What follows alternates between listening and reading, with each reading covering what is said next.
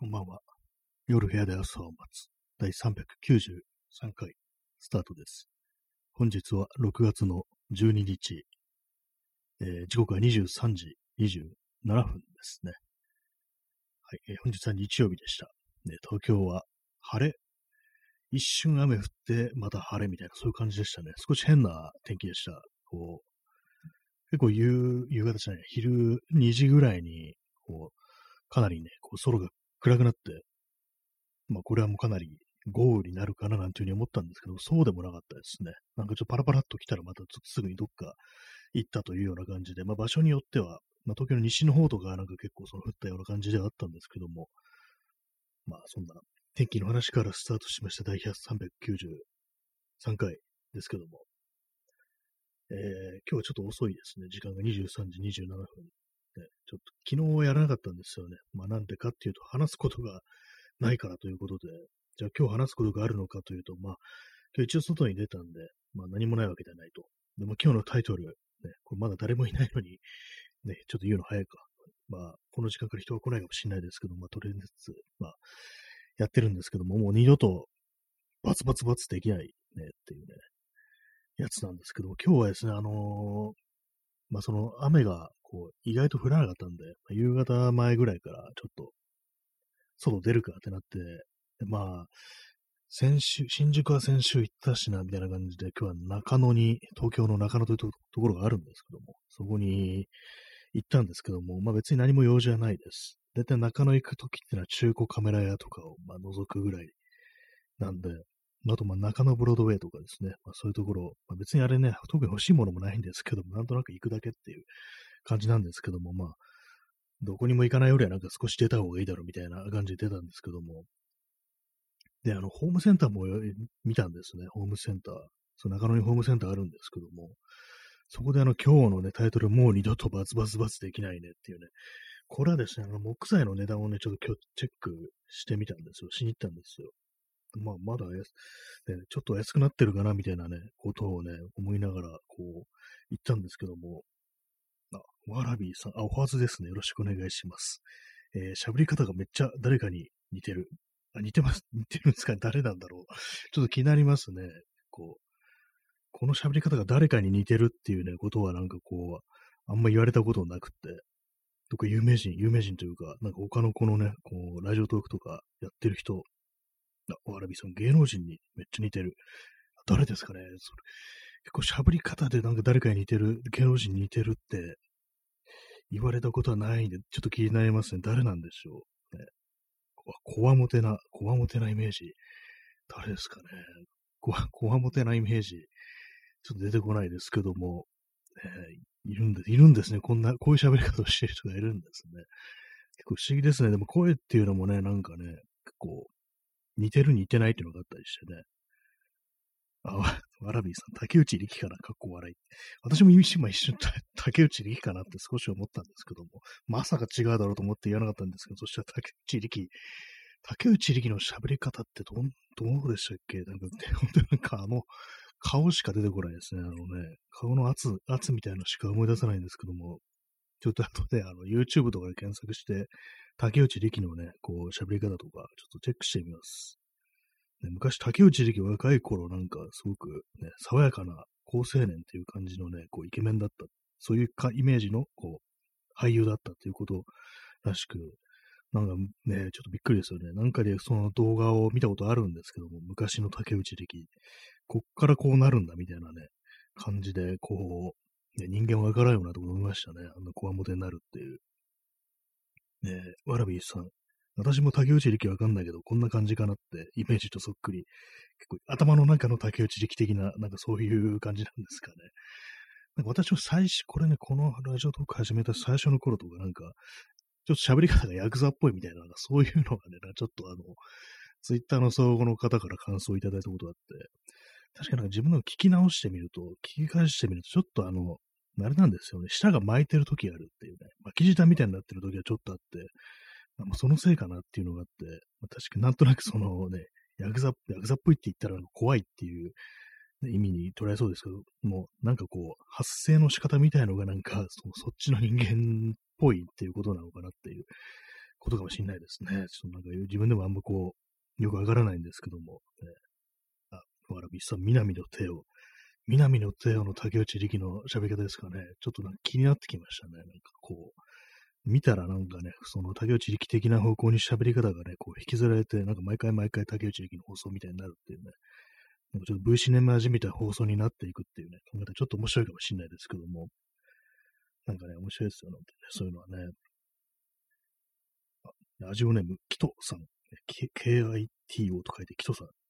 よろしくお願いします。ごちゃ、お初ですね。はじめまして。こんばんは。たし、確かに竹内力さんっぽいです。そうなんですね。なんかこれ全然こう、意識してなかったというか、気づかれ、気づかないというかね、こう、指摘を受けたことがないんで、竹内力、なんですかね。やっぱこう、人間あの、結構その声っていうのは、体格にこう左右されるみたいなのがあったりして、多分ね、私も昔痩せてた頃とかは、もっとね、声高かったと思うんですけども、あの、ね、こう、年を重ねるにつれてどんどんどんどん太っていって、で体がでかくなっていって、そのせいでね、どんどんどんどん声が竹内力的な方向に行ってるっていう、まあそういう可能性はありますね。割とどんどんどんどんね、こう、体格とともに声も太くなっていくっていう、そういうことはね、結構あると思いますね。ねわらびさん、嬉しい。仲間仲間がいた、ね。まさかお二人ともね、竹内力を思い出すとは思わなかったですね。えー、キトさん、わらびさんと同じく竹内力あんま知らないけど、なんかそんな感じがしました。結構不思議ですね。なんかね、渋くて素敵だと思います。ありがとうございます。ね、竹内力ほどの、竹内力のような見た目ではないですけどもね、体格ぐらい、体格だったらまあちょっとね、ためを張るくらいな感じかなって、そういうところですね。ほんとなんか、体がでかくなると声がこう変わるなんていうね、そういうことがね、ありますね。わらびさん、そう、渋くていい。ずっと聞けます。かっこ悪い。ありがとうございますね。そういうふうに言っていただけると、ありがとうございます。ちょっと後でね、あの、竹内力の喋り方をこうね、ちょっと研究してみようかなと思いますけども、なんかすごいね、柄が悪い感じの放送になったので、ちょっと面白いですけどもね。そんな感じね、まあ、竹内力がおお忍びでこうお送りしているというね、そんな感じの放送なんですけども、今、勝手にまあ、なりすましちゃいましたけども、そうですね、そう、ホームセンター行ったらなんか、木材、木材、もうそろそろね、ちょっと前まで、で値段がだいぶ上がってたんで、前までっていうかもう、結構半年ぐらいなんかずっとなんかね、もうね、木材の値段が高いみたいなこと言われてて、でもさすがにもうそろそろなんか少し下がってきてもいいんじゃないかみたいな、まあ何の根拠もないですけども、ちょっとね、見てきたんですけど、全然そんなことなかったですね。普通になんか、前より、あの、合板とかのね、板とかが、なんかあの、1000円ぐらい高いみたいな状態で、あまあ、全然やっぱこう安くなってないなと思ったんですけども、なんかそういうの見てるうちに、なんかもう一ずっとね、今後なんか元に戻るっていうことはないっていうことなのかなと思って、まあね、私、あの、DIY で、日曜大工ですね、なんかこういろいろ作ったりすることがあるんですけども、机とかそういうものをね、あ、そうですね、わらびさん、木材買って何作るんですか？そして机とか、今、あの、このね、ホースとか録音してるのに、こう、結構横幅のね、長い幅の広いね、こう、作業台みたい、作業台机みたいなものも作ったんですけども、まあそういうものとか、結構ね、幅のでかいやつで、横170センチぐらいのやつとか、あとまあ小さいね、棚とか、こう、机とか、まあそういうものを作ってるんですけども、さすがに作りすぎてちょっと部屋が狭くなってきてるっていうね、状態なんで、もうこれ以上ね、これ以上ね、あれ、増やすとなんかもう、場所、置く場所がないぞみたいな感じになっちゃうんですけども、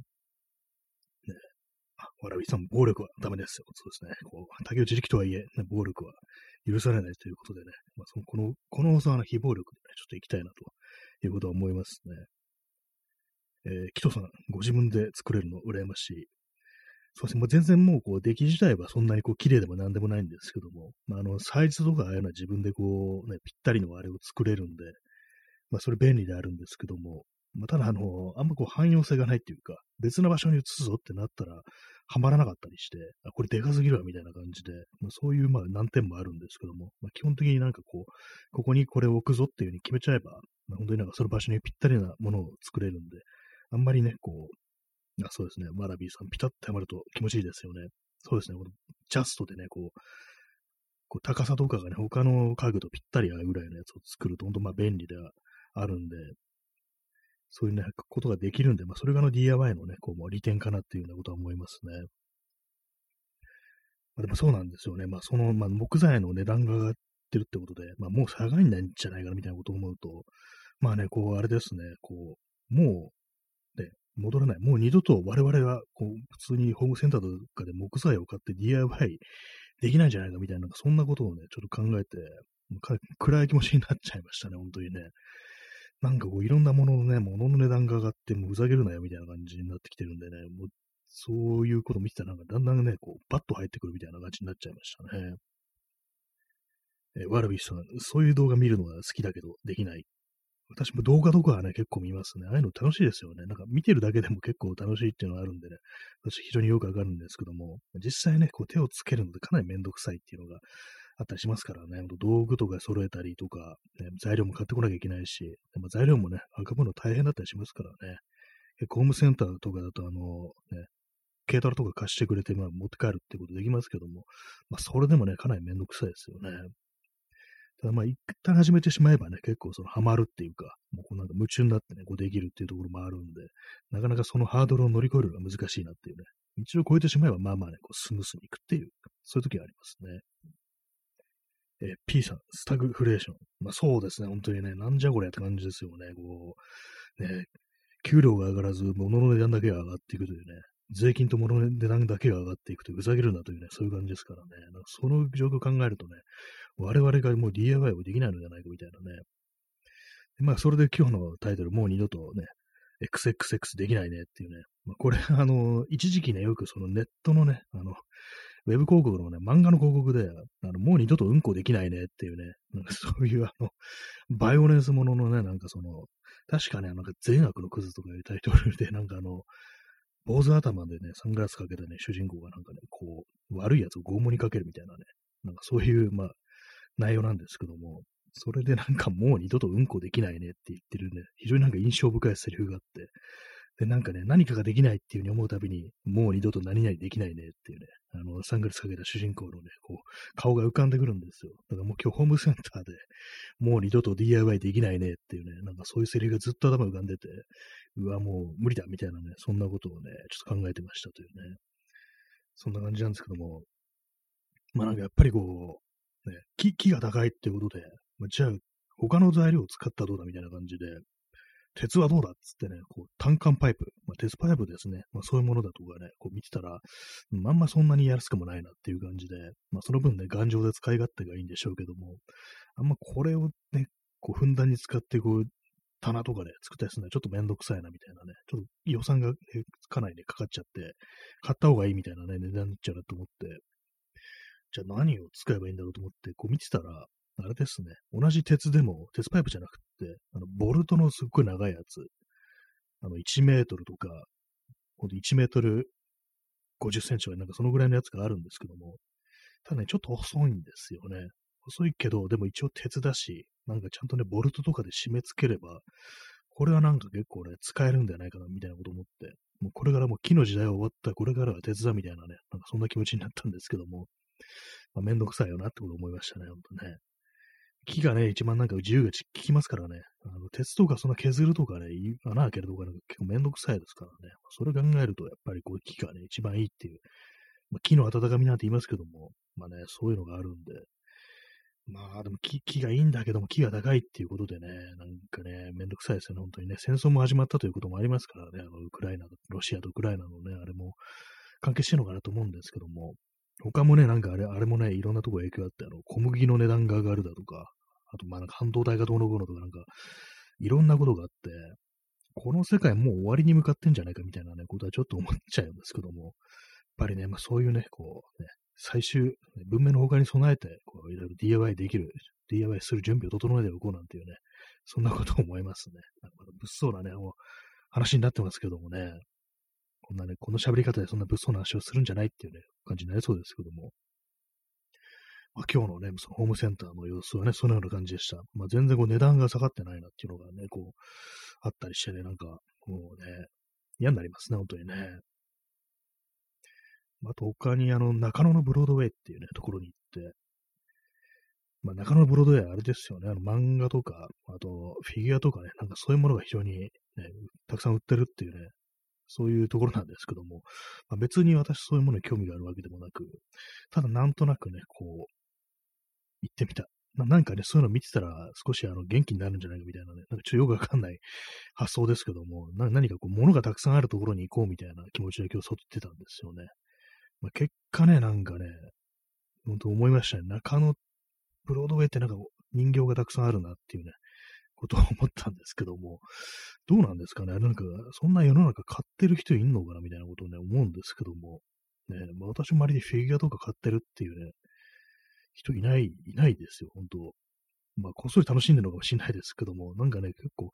ほんとあの、ブロードウェイとか行くと、なんかすごい数のね、なんか、いろんな、ね、グッズがあったりして、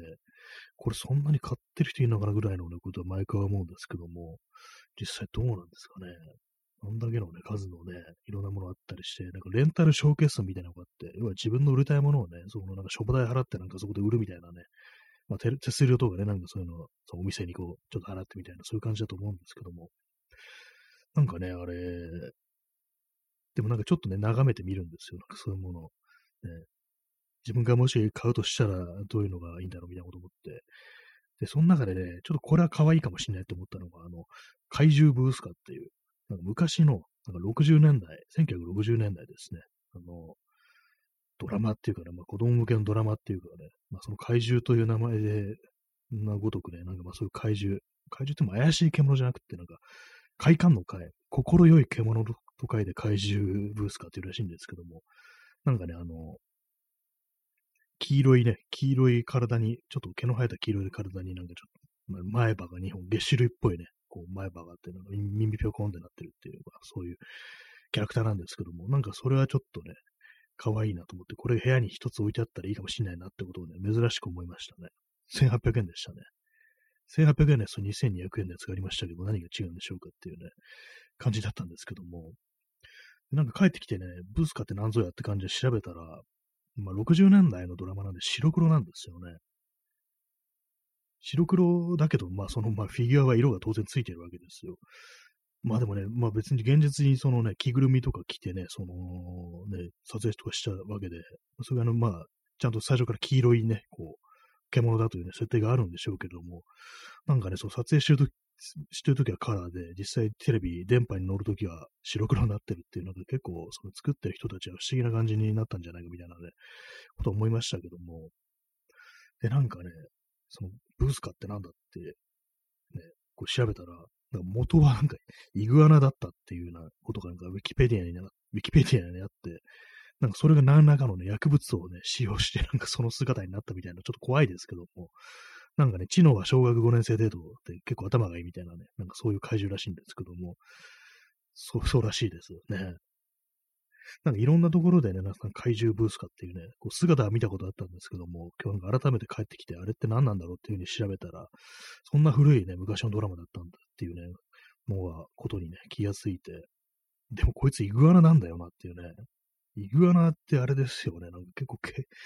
なんかトカゲっぽいやつでね、一緒になんか鱗がビシ生えてるみたいなね、なんかあんま、あんま愛想のない顔立ちしてますよね、イグアナって。なんか随分な変化だなってこと思ったんですけども、キトさん、ブースカ身長180センチ。でかいですね。それ確かに怪獣だっていうね、感じしますね。180センチか。あのね、あの感じで180センチ。いくらね、見た目可愛くてもでかいとちょっと怖いですからね。うん間近にブースが出現したらね、もう笑ってらんないかもしれないですね。ちょっと怖いかもしれないですね。結構横幅もね、ありますからね。あ、P さん、2000年ぐらいにリメイクされてた。あ、そうなんですね。全然知りませんでした。なんかね、昔のね、そうドラマの割にはね、なんか妙にそのブースカーっていうね、キャラクターをよく見るなっていうね、ことも感じたんですけども、リメイクされてたんですね。知りませんでしたね。よくああいう子供向けのなんかちょっと可愛いね、ちょっと怪獣みたいなのが出てくる、ね、そう実写のなんかドラマみたいなのと結構ね、昔からありますよね。今もなんかあるんですかね。ね、怪獣っぽいのだとか、なんかね、ちょっと可愛いロボットみたいなのとかなんか出てくるね、子供向けの番組ってありましたけれども、ああいうものは未だにあるんでしょうか。ね、なんかあの戦隊ものとかね、まあそういうものは未だにね、こう続いてますけども、あの手のね、可愛らしいキャラクターの、なんか日曜の朝早く早くにやってるっていう、なんかそんなイメージあるんですけども、未だにあるんですかね、ああいうのはね。そんなにブブースカのね、こう、ちょっとフィギュアがちょっと可愛かったというね、話なんですけども、イグアナなんですけども、昔ね、なんか、私、あの、高校の時に、なんかね、クラスのね、女子が、イグアナ飼うってなんかね、妙に言ってる時期があって、で、まあそのね、その女子と別になんか仲良かったわけでもなんでもないんですけども、なんかもうずっとね、何日か、こうずっとイグアナ飼う、イグアナ飼うって言ったのかな、強烈に印象に残ってて、あもうほとんどね、喋ったこともないんですけども、なんか、高校の時イグアナ買うっつってる女子がいたなっていうね、ことを未だに覚えてますね。こう、結構ね、あの、時間が経つと名前とかはね、忘れちゃいがちですけども、そのね、女子のことはなんか未だにそちゃんとしっかり名前をね、こう、覚えてますね。実際勝ったんでしょうか、イグアナ。ねまあ、でも、爬虫類ってなんか好きな人はね、結構本当好きですからね、なんか結構何匹もそのトカゲっぽいもの飼ってるっていう人もいたりしますからね。まあ確かなんかちっちゃいやつはね、なんか可愛かったりしますからね、割に表情みたいなのがあったりしてっていうね、と思うんですけども。でもなんかたまにね、なんかね、こう、でっかいやつとか、結構それなりにね、そのイグアナ的なね、イグアナぐらいの大きさなものとか飼ってる人いて、なんか YouTube とかでね、動画こう、アップしてる人とかいますけども、結構でかくなるとやっぱ怖いなってこと思いますね。なんか、目が、目がなんかね、座ってるなみたいなことを結構思うんですけども、で、なんかね、あのー、葉っぱとかね、なんかサラサラダみたいなもの、レタスとかね、なんか、ああいうものなんかパクパク食べてるの見ると、なんか、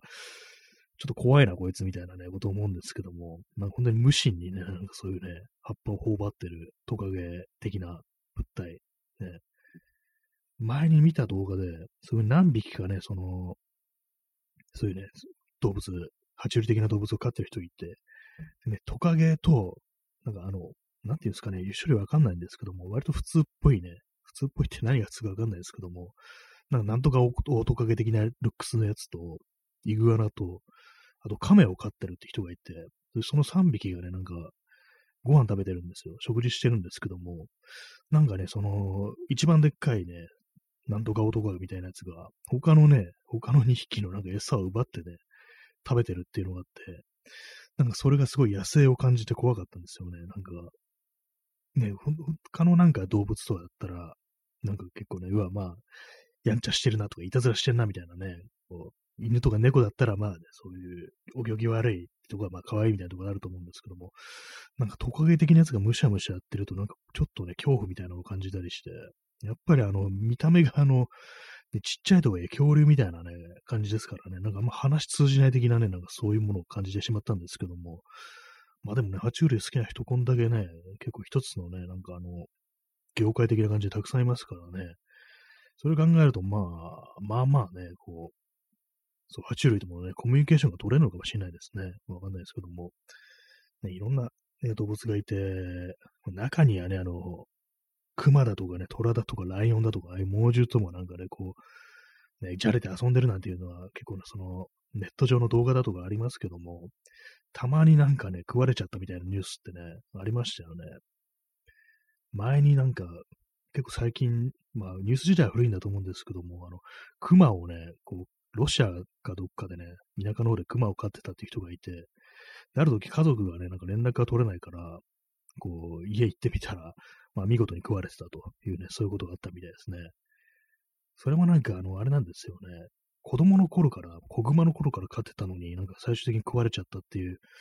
ね、なんか非常に悲しい結末というか、なんというかね、やっぱ無理なのかなっていうことをね、なんかこう、思い知らされるっていうような感じなんですけども、まあ、熊、ね、どうなんですかね。まあでも可能性としては、あれですからね、あの、何らかのね、こう、事故みたいなことでお亡くなりになって、そのね、こう、亡きをっていうね、可能性もありますけども、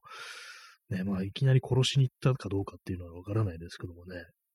どうなんでしょう真相わからないですよね。まあでも、熊、まあ、手を出さないに越したことないですからね、じゃれただけでもね、死にそうですからね、あの、手とか見るとね、あの、でっかい手とか見るとね、ほんとなんか、ちょっとしたね、あの、ね、力入りすぎちゃったって言われてね、余裕でなんか殺されそうな気がするんで、まあ、基本ね、まあ人間と一緒に暮らす動物ではないよなってこと思いますね。まあ、ライオンとかトラとかもそうですけども、ね、なんかトラとかね、ほんとなんかたまになんかこう、猫みたいにね、なんかこう、ゴロゴロ言ってるみたいな動画とかもありますけども、まあね、あのね、手の、手足のね、太さを見ると、まあ、ね、ちょっとね、これは、張り合うのは難しいなってことはやっぱ思いますね。まあでもそういうのに比べたらまあトカゲとかでもね、全然ちっちゃいからまあいいのかなと思うんですけども、まあ動物ね、どうなんですかね。どの辺までね、こう、人間と動物ってコミュニケーションできるのかなっていうのを結構考えるんですけども、最近まあいろんなね、動物飼ってる人いますからね、結構その鳥はなんか割とね、な、慣れる感じですね。あの、インコだとか文鳥だとか、なんか文鳥とかな特になんかね、人懐っこいような、なんかそんな感じですよね。撫でられて喜ぶみたいなところありますからね。あとまあ意外になちっちゃいなんかね、あの、ハムスター的なね、やつも割にこう、まあまあ、まあまあいけるみたいなね。まあただあんまなんかこう、ね、こう、交流というかね、なんかこうちょっとマシーンっぽさ、やっぱ野生っぽさってのはハムスターありますけども、ね、まあ、慣れればなんかそういうちょっと表情とか読み取れるかもしれないですね。えー、P さん、ふざけたつもりが殺傷事件。もう本当そうですよね。一発でね、多分あの手とか見てるとね、本当一振りでね、なんか人間を終わらせるのに十分なね、そういう感じしますからね、やっぱりこう、ね、難しいのかなと思うんですけども、ね、あ今日のあのコメントいただいてるあの、ワラビーさんのね、こう、アイコン、クワッカワラビーですね。ちょっとさっきも言おうとしたんですけども、ちょっと遅くなりましてすいませんけども、ね、クワッカワラビーってのは、あの、あれですね、顔がなんか非常になんかこう、笑顔みたいな風に見えて、実際まあ笑ってるのかどうなのかわからないですけども、非常になんかこう愛らしいということで人気のあるね、なんかこう小動物、月種類なのかなこれは。リスっぽいね、動物かなと思うんですけども、なんかね、こういうふうにあの、表情でもってなんかね、こう読み取りやすいみたいな、まあ実際まあそういう表情ではないのかもしれないですけども、なんかそういうのだと安心するんですけども、やっぱあの、あれですね、どうしてもその爬虫類とかはもう、獣というかね、野生というか、あんまこうね、彼らは多分笑ったりはしないと思うんですけども、ねまあでもなんか動物は笑わないって言いますけども、なんか結構犬とかってなんか割となんか笑ってる風なの、ね、表示しますよね。まあ、あの、口角が上がってるってね、まあそういうことなのかもしれないですけども、やっぱりなんかあの、パッと見てね、今喜んでるだとか、まあ、尻尾振ってたりとか、まあ、興奮してね、走り回ったりということで、なんか喜んでるなっていうのがわかるっていうのがね、まあ、非常にまあ、と人間のね、こう、パートナーとしては非常に合ってるってこと思うんですけども、トカゲ類の表情というものはいかにして読み取れるのかっていうね、なんかそんなことは思いますね。まあでもあれですね、亀はなんか結構可愛い気がします。私ね、子供の頃ね、亀を飼ったことがあって、亀なんか父親がなんかね、あの、釣り行った時拾ってきたっていうね、やつなんですけど、結構でかいやつで、なんか握り拳2つ分ぐらいのね、幅があってね、結構でっかいやつだったんですけども、なんか割になんかね、こう、可愛かったですね。亀は意外に可愛いですね。なんかね、ロッキーも亀飼ってますしね。昔の映画の話ですけどもね。ロッキーも亀を2匹飼ってましたけどもね。なんトカゲはちょっと怖さを感じてしまうのがよくわかんないんですけども。まあね、イグアナとかそういうものもね、ずっと飼ってみればね、何かしら良さってもわかんのかもしれないですけども、まあ今んとこまあそういう気はないですね。どうなんですかね、爬虫類の寿命、まあ亀はね、長いですけども、ね、